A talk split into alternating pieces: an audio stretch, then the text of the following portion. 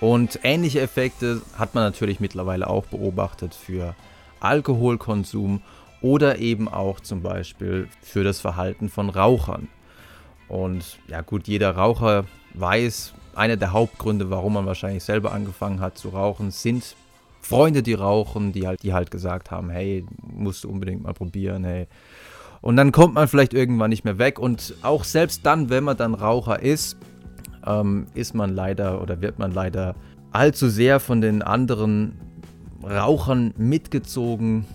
Ähm, man raucht dann doch leider häufiger und mehr, als einem das lieb ist. So zum Beispiel auch beobachtet in der Studie von Harake und Kollegen, publiziert im Jahr 2007. Der Titel der Studie war Imitation of Cigarette Smoking, an Experimental Study of Smoking in a Naturalistic Setting. Insgesamt 125 Raucher hatte man für diese Studie eingeladen und man hat sie dann in einem Bar-Setting untergebracht. Also ein Laboratorium, das so ein bisschen wie eine Bar gestaltet war, in dem man auch ganz andere Studien ähm, durchgeführt hatte.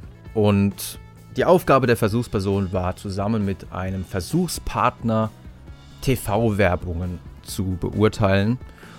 Also das war zumindest das, was man ihnen gesagt hatte. Das war natürlich die Cover-Story. In Wirklichkeit war man auf was ganz anderes aus. Und zwar gab es während dieses Experiments eine kleine Pause und in dieser Pause wurde das Verhalten des Versuchspartners, der natürlich ein Verbündeter des Versuchsleiters war, variiert. In der einen Versuchsbedingung war es so, dass er keine Zigarette raucht, sich einfach nur hinsetzte und gar nichts machte. In der anderen war es so, dass er eine Zigarette rauchte und in der dritten Versuchsbedingung war es so, dass er vier Zigaretten rauchte. Und wie verhielten sich dann die Versuchspersonen, die allesamt auch wirklich selbst Raucher waren? Das hatte man schon vorher sichergestellt. In der Gruppe, in der der Verbündete des Versuchsleiters keine einzige Zigarette rauchte, wurden insgesamt über alle Versuchspersonen hinweg nur 33 Zigaretten geraucht.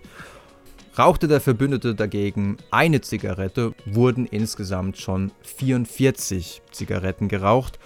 Und wenn der Verbündete vier Zigaretten rauchte, dann wurden insgesamt sogar 99 Zigaretten in dieser Gruppe geraucht. Es gibt also durchaus negative Ansteckungseffekte von gesundheitsschädlichem Verhalten. Auf der anderen Seite gibt es aber auch positive Ansteckungseffekte in Form von gesundheitsförderlichem Verhalten.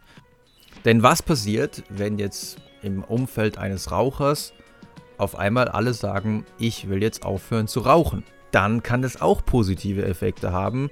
So zum Beispiel beobachtet in der Studie von Christakis und Fowler, quasi eine Nachfolgestudie zu der bereits genannten Studie, in der man die gleiche Stichprobe mit tausenden Mitgliedern eines sozialen Netzwerks sich nochmal genau angeguckt hat und, und geschaut hat, was passiert eigentlich, wenn innerhalb dieses Netzwerks jemand aufhört zu rauchen. Welche Auswirkungen hat das auf sein Umfeld?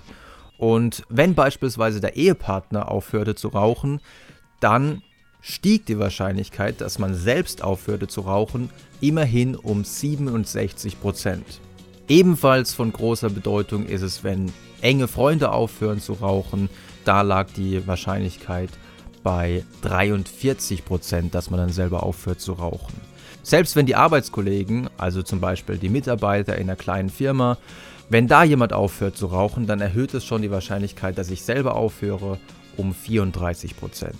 Und dann gab es noch einen anderen interessanten Effekt. Es machte nämlich wohl einen Unterschied, ähm, wenn ein Freund aufhört zu rauchen, ob dieser Freund eine höhere Bildung hatte oder ob dieser Freund eher eine niedrigere Bildung hatte. Freunde mit höherer Bildung hatten einen größeren Effekt, nämlich die Wahrscheinlichkeit war dann 57 Prozent. Und wenn aber ein Freund mit einer niedrigeren Bildung aufhörte zu rauchen, dann war die Wahrscheinlichkeit bei 6 Prozent, beziehungsweise das war nicht signifikant unterschiedlich von 0. Das heißt, auch hier scheint es so vielleicht so ein Stück weit eine Orientierung an Menschen mit vielleicht höherem Status, mit höherem Bildungsstand zu geben. Vielleicht hat er auch ganz gute Argumente, mich dann davon zu überzeugen, auch selbst mit dem Rauchen aufzuhören.